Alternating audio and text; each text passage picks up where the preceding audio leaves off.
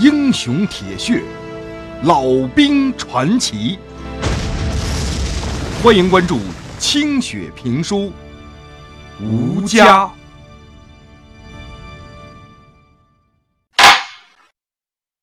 上回书说到，翠儿进县城去看望两个正在学校念书的大儿子，结果到学校一看呢，孩子跟同学打架了，正被公安处理呢。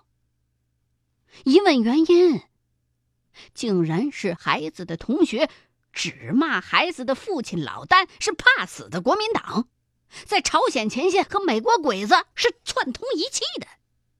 翠儿顿时就发了飙了，公安们一时束手无策。这时候，人群里走出了楚县长。我都知道了，学生打架，谁打谁都是屁大点的事儿。可是，事情小，问题却大。现在是什么时候啊？咱们志愿军在朝鲜多么艰难的，怎么还有人在后面说胡话呢？还有没有点思想觉悟啊？谁把谁打着了都是小事儿，政治思想觉悟上出了问题，这才是大事。还记不记得毛主席前些日子说的三件大事啊？你们公安部队难道没有传达吗？谁在这个时候破坏抗美援朝和土改，谁就是要被坚决消灭的对象。今天。两边都动了手，也都受了伤，谁轻谁重，相互都不再追究了。但是这个事情要掰扯清楚。那几个骂老解放同志的学生还小，学校是要加强教育的，你们还要去他们家里调查调查，看看这个言论是怎么出来的。如果没有反革命倾向，也要对他们的家长进行及时的教育。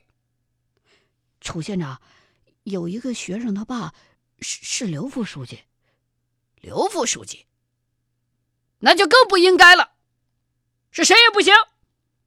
亏他还和我一块在伏牛山打过游击，革命觉悟哪里去了？回了县政府，我会在党委会上亲口说他。你们是学校，一方面要传授知识，一方面要加强学生们的思想教育。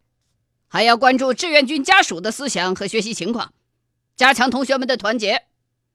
所以我说啊，学生们因为这种问题打架，主要的责任不在他们，而在于你们的工作没有做好。好在没有出大问题，要是出了人命，你们也罪责难逃。有县长撑腰，翠儿的底气更上来了。鼻子一酸，哇就哭出来了。俩孩子一左一右的搀着他娘，也不去理会那几个公安了。呃，楚县长放心，我们一定加强这方面的工作。这、这、这个您放心。校长在旁边一脑袋都是汗的。翠儿啊，你也要注意一下啊，别管这几个孩子们说什么。学校里的事情，毕竟……现在还是人民内部矛盾嘛，咱们也别把矛盾扩大化。孩子们都还小，语科还没上完呢，后面还要念初中、高中，要想个长远。有些事情他们掰不出个轻重来，犯点思想错误是难免的。往后啊，还要一个学校念书，你的孩子们出口气、动手，这个难免，但是。手下的太重，出了大事儿怎么办呢？出了人命，可是要吃官司的。就是他们说的再不应该，这不也是由政府出面吗？所以啊，老解放同志在前方打仗，这家里和孩子们一定要安生啊！你把气儿消消，这个事情我们来处理，你别挂念在心上，要相信政府，啊！翠儿的气儿已经消去一大半了，看着其中有一个被儿子给打了的孩子，额头上还冒血呢，倒有点可怜他们了。毕竟这些孩子跟自己儿子都一样，刚刚过了啥球也不懂的年岁说几句胡话就被有根追着打成这样，自己这儿子也是够横的。楚县长给俺们做主，俺就听政府的。行了，这事情就这么处理吧。受伤的孩子们都去县医院去看看，重的住院治疗，费用由学校来出。等伤都养好了，王秘书，你通知一下团县委，组织县里面再开个抗美援朝支援大会，各学校的师生都要参加。集中的进行一下三件大事的学习和教育工作。这件事儿，在楚建县长的处理之下，迅速的平息了。无论是打人的还是被打的，都没有把他放在心上。几个孩子伤好了之后，不久就又在一块儿读书和劳动了，还从此成了不错的朋友，矛头一致对外。开始联合打外校的来犯者了。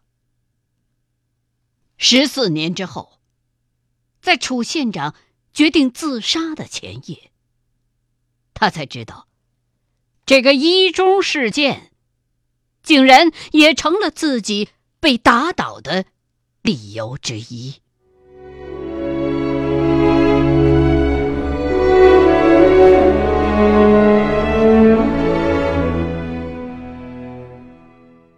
娘，俺要参加志愿军。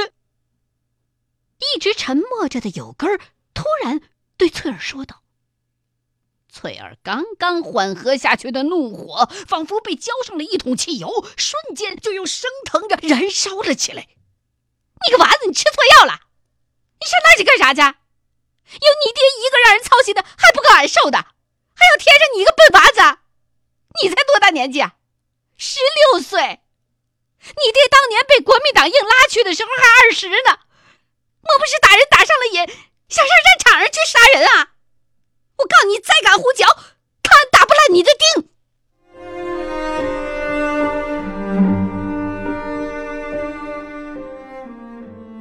有根儿有派两兄弟受的都是皮外伤，没几天儿就光鲜如初了。但是。这件事儿，却让两个孩子都有所成长。老大有根儿，从这以后明显变得更加的沉稳，不哼不哈，不说不笑。短短几个月下来，像是突然之间长大了三四年。而老二有盼儿。则变得思维敏捷，能说会道，国家大事儿和政治风云都能说他个有板有眼的。照他的话讲，就是需要学会利用理论武装自己的头脑，以保护父亲的革命成果。翠儿后来想起那伙孩子骂自个儿男人的话，就问有盼儿，说：“这志愿军退回了三八线是啥意思？”有盼儿就把自个儿知道的都告诉给了娘，说朝鲜战争打了两年了，现在两边开始僵持起来了。志愿军前几仗打赢了，后来美国人换了将军，防线也加强了，志愿军的补给跟不上去，所以就没法再大举进攻。美国人一反攻，志愿军吃了点亏，就退回了三八线。到了这儿，美国人也就再也不能往前推进了。那就是说，你爹他们打过胜仗，也打过败仗。美国鬼子不纸老虎吗？怎么，你爹他们还能打败仗呢？哎呀，娘啊，纸老虎是美帝国主义，不是美国鬼子，在朝鲜战场上。美国鬼子的军事装备和协同作战能力比咱们志愿军要强得多呢，空中、海上全是人家说了算，而且啊在白天基本上也是人家说了算。据说呀，在最开始的战役里边，有不少志愿军都没有冬天的棉袄穿，他们是穿着夏天的衣服，在零下十几度的天气里和美国鬼子干的，冻伤、冻死的人比牺牲的人都要多。志愿军能在前几次战役打赢美国鬼子，靠的全都是像俺爹这样不怕死的一股子士气呢。那那还咋打呀？咱们村缝出来的那么多棉袄棉裤，咋就不给他们运过去呢？娘，你又不懂了。美国鬼子控制着天上，他能让你大摇大摆的送棉袄过去啊？别说棉袄了，他们有一阵子把咱们的运输线轰炸的连一根萝卜都运不过去。战士们因为没有蔬菜吃，很多都得了夜盲症，一到晚上就看不着东西，这才失去了在晚上进攻的优势。哎呀！咋会这样呢？那，那你爹可咋办呢？翠儿被有盼儿说的坐立不安起来，急得在屋子里边来回的乱走。娘，你别急呀，俺知道现在好了。咱们的志愿军现在跟美国人正在谈判呢。咱们志愿军现在的装备可好了，苏联老大哥帮了咱们的，咱们的武器、弹药、衣服、食品。都想方设法突破了鬼子的空中封锁，现在前线上咱们志愿军兵强马壮，着急了还能给美国人狠狠的来一下子呢。你这个娃子，你从哪儿听来的？咋咋说的，像你瞅见了一般呢？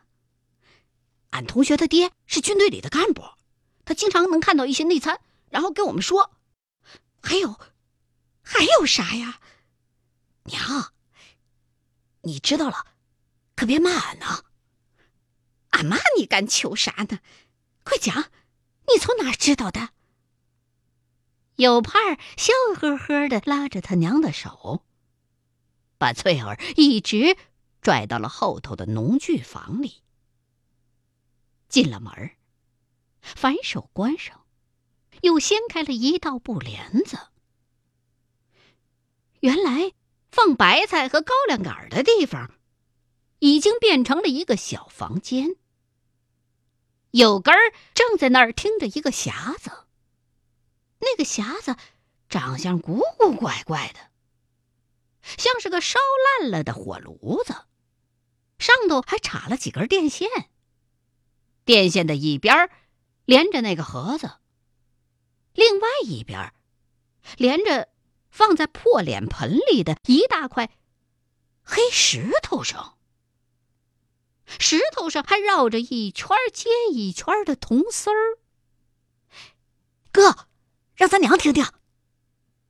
于是大儿子有根儿就把目瞪口呆的翠儿按坐在长条凳子上，用手去拧那个破匣子上一个缸子盖儿做成的把手。一边拧，一边用另外一只手转着那个破脸盆。终于，在一个破喇叭发出滋啦滋啦的一阵声响之后，传出来一个女人的动静。美联社报道：中共军队于二十日凌晨。集中了约一个师的兵力，在三八线东部地区，向我联合国军某部及大韩民国第九军三十二师防御阵地发动了一次猛烈的进攻。这，这是咋回事啊？这，这对破烂咋还能说话了呢？好像说话的。还不是咱们这边的，翠儿好像是看见地里边冒出一个鬼来，吓得差点从板凳上弹到房顶上去。娘，这不是破烂，这是俺自个儿做的矿石收音机，是高年级老师在物理科上教的。俺跟哥哥去偷听来的，说话的这个频率是美国的一个台，每天就播几个小时的普通话。收音机。俺的天爷呀！你们两个小阎王，这是收听敌台呢？这是反革命干的勾当呢？你们还想不想活了？你们这两个不要命的货哟！翠儿吓得手脚乱颤，一边低声的骂着，一边四处的寻找着铁锤和镐头，想要一下子砸烂面前这些恐怖的物件儿。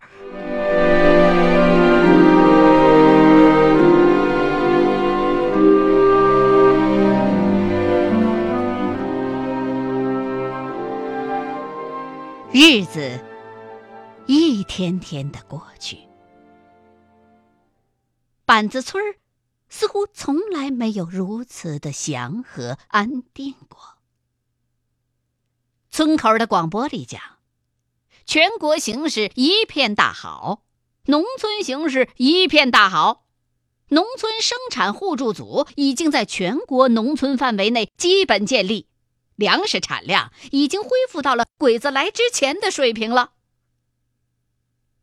翠儿眼瞅着俩孩子快长大成人，各有各的本事和心智，大有将来超过他爹的态势。这心里头比看见地里的丰收还要舒坦。他惊讶的发现，自个儿胖了。这跟当年老旦离家之后，自个儿一年就瘦成了皮包骨，可大不一样。村口的广播里还天天在说板门店谈判。翠儿心想，既然那两个冤家对头都能在是是什么店儿里头坐下来谈谈，估计再不会干啥大仗了。自个儿的男人就该回家了。